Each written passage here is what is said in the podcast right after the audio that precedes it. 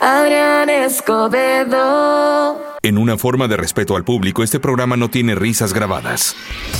Hola, ¿qué tal? ¿Cómo están? Bienvenidos a este que es el podcast del programa del día de ayer, miércoles 3. Si no escuchaste en vivo en sus diferentes horarios, bueno, aquí lo puedes escuchar a la hora que tengas chancita. Así que, señores, aquí arrancamos.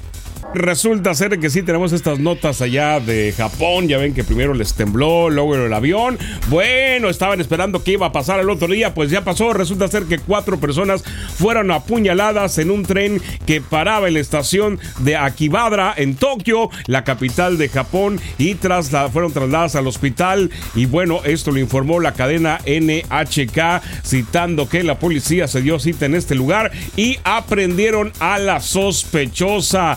Este tren cubría la ruta de Tokio y bueno, fue suspendido debido, de, anunciaron ellos, a problemas en el tren y el problema fue que esta persona entró con un cuchillo a un vagón del metro, lo empezó a pues abalanzarse sobre las personas e hirió a cuatro. La policía metropolitana está investigando este hecho y dicen que la mujer que fue el atacante padece de salud mental. ¿Qué le parece? Así que bueno, pues no amanecieron muy bien el año allá en Japón, oiga. Para todos aquellos que ya están esperando la rosca de Reyes, pues le tengo noticias no muy buenas. Resulta ser que, pues, están algunos investigadores, eh, pues, incitando a que no usen el acitrón, el acitrón en esta rosca de Reyes. Hay que recordar que este pan se caracteriza por su sabor a vainilla, que va incluido membrillo, higos y el acitrón, que es la forma original. Y bueno, algunos investigadores de la UNAM están, pues, eh, diciendo que no se utilice este dulce ya, de este dulce ya que es altamente destructivo, ya que para poder eh, poner el acitrón en las roscas hay que cortar algunas y no poquitas biznagas, pero resulta ser que la biznaga, que es una cactaxia en forma semejante a un globo o barril, eh, esta plantita que puede medir 2 metros de altura, eh, se tarda en crecer 30 años. Eso sí, pueden tener una edad de entre 600 y 500 años, pero se tardan 30 años en crecer. Entonces, debido a eso, pues estaba acabando con la producción de biznagas nagas. Es por eso que en muchos lados, eh, sobre todo en América Latina, se empezó a prohibir que llevaran este dulce, el acitrón. ¿Qué le parece? Esto es para conservar estas plantitas. Así que lo más probable es que este año no encuentre roscas con acitrón. Y bueno, pues lo reemplazan con dulces secos. Y ya, ya saben que ahorita la hacen de todo, ¿no? Había roscas hasta las guerras de las galaxias, Star Wars, y las van haciendo temáticas. Bueno, pues es por eso más que nada que pues ya no lleva este dulce tradicional, ¿sale? Oiga, fíjense que hay algunos este, ilusos que dicen que la tecnología nos puede ayudar a cumplir nuestros propósitos. ¿eh? Dicen, dicen, fíjate, dicen que hay algunos, este, por ejemplo, smartwatch que te pueden ayudar a que te estés levantando, a que te estés este, moviendo, a que hagas tus ejercicios, que te están recordando de la rutina, ¿eh? al igual los teléfonos celulares, después ahí poner qué propósito quieres alcanzar y te están lógicamente recordando que lo hagas. ¿eh? Pequeño detallito es que no nos gusta andar en el TikTok y en el Face y en el Instagram. Eh, lo usamos para todo, menos para lo que nos puede servir. Pues qué caray, oiga. bueno, ahí tenemos, dijo aquel, ahí está la tecnología. Ya que no la quieras usar, es tu problema, ¿no? Pero bueno, ahí está. Si usted trae un reloj de estos este, inteligentes, pues aprovechelo, oiga, para que haga ejercicio, para caminar, para que le cuente los pasos, ¿eh? Para ver cuánto avance lleva en sus propósitos. Vamos a sacarle provecho hecho esta tecnología, ¿sale? Esperemos. Adrián Escobedo. ¿Cuándo es cuando debemos de iniciar la dieta? Oiga, ya estamos a día 3 y mucha gente, no, no, después de la rosca, no, no, después de los tamales de la Candelaria, ¿eh? Puras pausas, puras pausas. Ahorita vamos a platicar de eso, no se vaya. Si resulta ser que sí, ya estamos todo mundo presto y dispuesto en el gimnasio, listo para iniciar la dieta y haz de cuenta que nos ponen la kriptonita enfrente cuando empiezan a hablar de la rosca de reyes. ¿eh? Ya acabaron las festividades, ya salimos del pavo, ya salimos de la cena de Año Nuevo y cuando uno cree que ya va a empezar mole. Llega la rosca del Reyes. Así es. Uno la ve esponjadita con sus frutitas. Además, que tenemos esa, pues, eh, inquietud de si sacamos o no sacamos el monito. La kriptonita de la rosca de Reyes parece que nos dice: Ven, cómeme después de mí la dieta. ¿A poco no? no le hace usted así la rosca. Y es como que todavía no terminen las festividades. Espérate, el 6 de Reyes es importante. y uno dice, bueno, pues la dieta después es que la voy a romper con la rosca. O sea, ya estás predestinado, ya estás pensando que la vas a romper. Entonces, ¿qué haces? Pausa. Pausa para irnos a la rosca de Reyes. ¿Eh? Ya sacamos la rosca, nos toca, ahora nos toca el manito. Y si nos toca el manito, ¿qué pasa? Pues que vas a tener que volver a aplazar la dieta porque siguen los tamales. ¿Cuáles tamales? Ahorita te platico, no te vayas. Óigame, vamos a platicarles rápidamente de que ya salimos del año nuevo, ya salimos de la Navidad, ya pasamos por todas las festividades. Bueno, nos falta la rosca de Reyes, pero la rosca de Reyes lleva otro impedimento que es, si te toca el monito, te toca poner los tamales el día de la Candelaria. Así así como lo oye. Así que señores, pues sí, después de la rosca vienen estos paquetitos amarillos envueltos en hojas de maíz que huelen delicioso y también te hacen ojitos diciéndote, soy de pollo, soy de carnita, soy de, hasta de mole hacen, soy de piña, soy de dulce, soy... Ay, con un chocolatito y resulta ser que la dieta se fue hasta el 2 de febrero que es día de la Candelaria. Pero si usted cree que ahí termina todo, pues no. Resulta ser que no, oiga, ¿por qué? Porque ¿qué pasa el 2 de febrero? Ya que tanto falta para el 14 y te vas a ir a cenar, o sea, a fuerzas, claro que sí. Ni modo que le lleves a comer una ensalada, va a pensar que le dices gorda, ¿verdad? Pues no, oiga. Entonces, ahí se vuelve a aplazar la dieta hasta el 14 de febrero.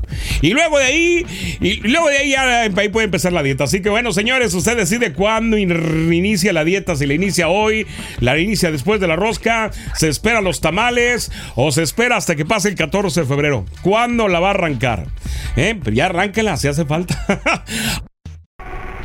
Estamos de regreso. Resulta ser que Copilot es un asistente creado por Microsoft y por OpenAI, el cual le permite a los usuarios realizar diferentes actividades con ayuda de la inteligencia artificial. Tiene la capacidad de redactar un texto e incluso ayuda a potenciar tu creatividad en la gestión de imágenes impulsadas por el DAL E3. Ya sabes, estos, usted vio todos estos memes de que hicieron con el estilo de Pixar. Bueno, pues salían de ahí.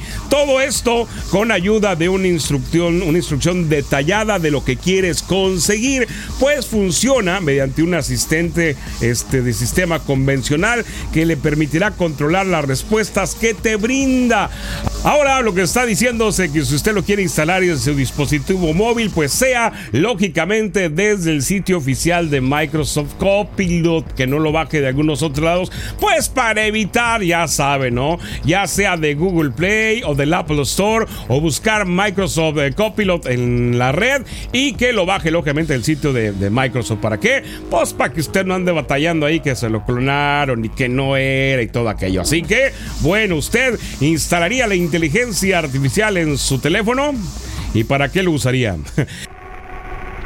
Estamos de regreso. Oiga, ¿usted ha escuchado eso de la hipoacusia? ¿Sabe qué es la hipoacusia? Bueno, es la sordera o deficiencia auditiva, trastorno sensorial que consiste en la incapacidad de escuchar sonidos y dificulta el habla, el lenguaje y la comunicación. ¿Qué le parece? La hipoacusia o sordera se origina con un problema mecánico en el oído externo y medio. El sonido no llega al témpano y el tímpano no vibra en respuesta al sonido. Y bueno, esto hace que técnicamente uno no oiga. Esto se puede dar, fíjese, por la acumulación de cera en el conducto auditivo externo, daños en los huesos detrás del tímpano infecciones auditivas por introducirse objetos extraños en el oído. Extraños, nótese que entran ahí los cotonetes. ¿eh? bueno, de acuerdo con los investigadores de hipacusia también aparece con el envejecimiento y otros trastornos genéticos como la otitis media aguda y secretora. Además, hay varios tipos de hipoacusia. ¿eh? Las condiciones, las más normales, pues es esta de la cerillita, ¿no? La neurosensorial, que es por eh, alguna enfermedad, y lógicamente, pues la definitiva, que ya no oyes absolutamente nada. ¿Qué hay que hacer para evitarla o cómo saber si uno tiene? Bueno, de repente sonidos que parecen demasiado fuertes a lo que son en realidad. Si usted le molesta, hay que checarse. Dificultad para entablar una conversación y confundir los sonidos de las palabras, hay que checarse. Imposibilidad de oír el ambiente ruidosos, también hay que checarse. Sensación de mareo, vértigo, la sensación de presión en el oído y zumbidos en el oído. Bueno, si usted parece cualquiera de esas cosas, hay que irse a checar inmediatamente. ¿Sale? Hay que cuidar nuestros oídos.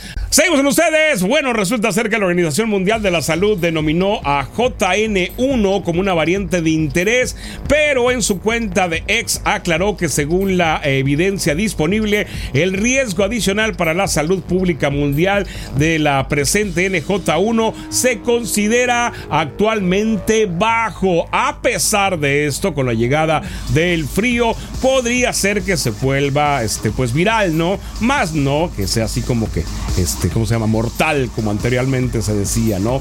Bueno, para esto se está dando que hay que tener en cuenta los siguientes síntomas para saber si tenemos esta nueva variante del COVID, como es secreción nasal, tos, dolores de cabeza y debilidad. Algunas personas han declarado haber este, experimentado también problemas para dormir y ansiedad con esta nueva variante. Así que si usted pues, se padece alguna de estas cosas, pues lo lógico ya sabe aislarse, eh, cuidarse, ya si presenta dificultad para respirar, pues entonces sí acudir con el doctor. La variante dice que es leve, leve lo que dice la Organización Mundial de la Salud, pero como quiera hay que cuidarnos. ¿Sale?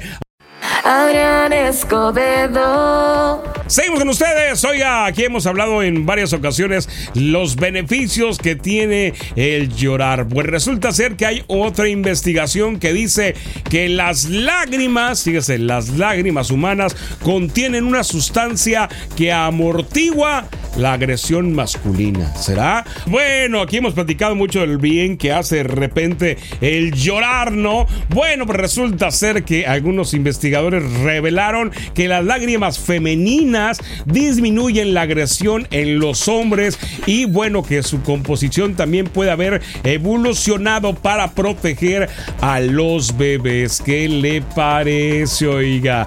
Según eh, Noah Sobel, profesor de neurobiología en el Instituto de Wisman de Ciencias del Israel, afirmó que esto puede ser posible según las últimas investigaciones. Los hallazgos publicados por este doctor descubren que surge la observación de que la inhalación de lágrimas emocionales de la mujer redujo la agresividad masculina en más de 40% en pruebas informatizadas acompañados de cambios en el cerebro. ¿Qué le parece, oiga?